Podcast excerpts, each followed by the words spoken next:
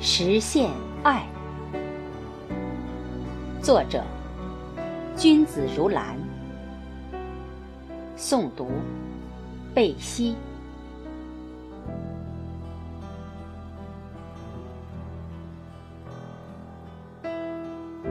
走到此时，我品味自己，由最初的希望、悸动、失望。无奈、轻视、折服、可怜、可悲、爱恨、成败，到今天，在自己的心海里跌岩浪卷，理性的思索犹未晚矣。人到底在追求什么？换个说法，也就是什么才是最有价值的付出？什么才是最值得的得到？需要怎样人才能无愧？有一种普遍的看法。人生最珍贵的得到是爱，但面对浩大的社会，仅仅得到爱还不够，且伴随着爱而来的还有恨，还有怨，还有许许多多的附加。爱之内之外的诱惑，造成爱有时。像空中楼阁，像水中月，镜中花，难以把握。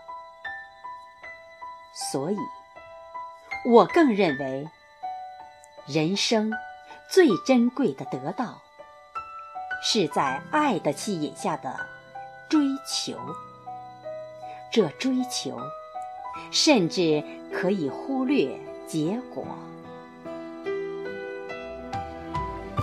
追求爱，应该是人生的原动力。这爱是广义与狭义的统一，是私情与公情的统一。显然，追求爱，并不等于能够得到爱。如从事了并不喜爱的工作，是痛苦的。这时的爱并不存在，怎么办？在竞争的社会，有一份工作就不错了，何谈爱或不爱呢？这样的心理使工作降格为谋生手段，没有了爱的质地。怎么办？两个办法。换工作，或换思想。大多数人不具备前者，那就只好换思想。认识有个前提：工作不是为老板，不是为领导，也不只是为谋生，而是自我价值的实现。如此，便提升了境界。对工作的爱便会产生。那些相对成功的人士的实践证明，对自己所从事的工作的爱，是事业成功的基础。通过努力取得成功，就是爱的实现。所以，关键是自己的改变。生活在社会上。很多事情我们不能左右。普遍的人，在平凡的日子里追求所爱，首先要认识自己，认识社会，认识爱。幸运的是，天赋于我们，爱与不爱是可以转化的。将自己的不爱变成爱，应该是自我价值实现的前提。人的生存状态不同。当我们奔波于生存、奔波于工作时，因为竞争的压力、生存环境的压力，爱的意识很容易让人忽略、遗忘。越是竞争的社会环境，爱的质地越脆弱，爱的普遍性的缺失，爱的深度的显见。使人的奔波，甚至不知为何。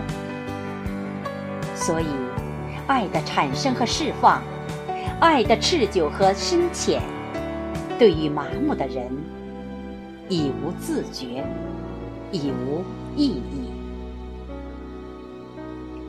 而对于热爱天赋生命的人，对于珍视人生的人，爱。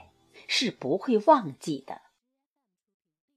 世上没有无缘无故的爱和恨，没有爱的基础，一切都是虚幻。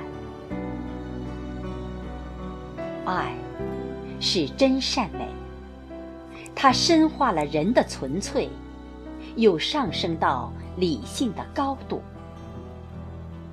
无论。是不是爱自己从事的工作？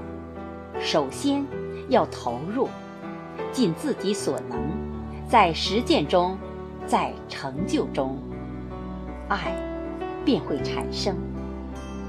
无论欣赏或不欣赏的人，首先要善待，在这善意的了解中，加深或淡化彼此的感情。那片开阔地，在眼里并不开阔，而新的领域开阔，则会有无限的眺望。播种者追求爱，首先要播种爱，才能得到爱。前行者超越了低级的寻找，才有了。积极的高远的目标，才体现了人的高贵。一切的寻找，归根到底是寻找爱。这个爱，是以毕生的劳动成就人生的大爱。浩瀚的社会背景下，在无限的时光背景里。有限人生的最大价值，就是以爱为基础的寻找爱、实现爱的过程。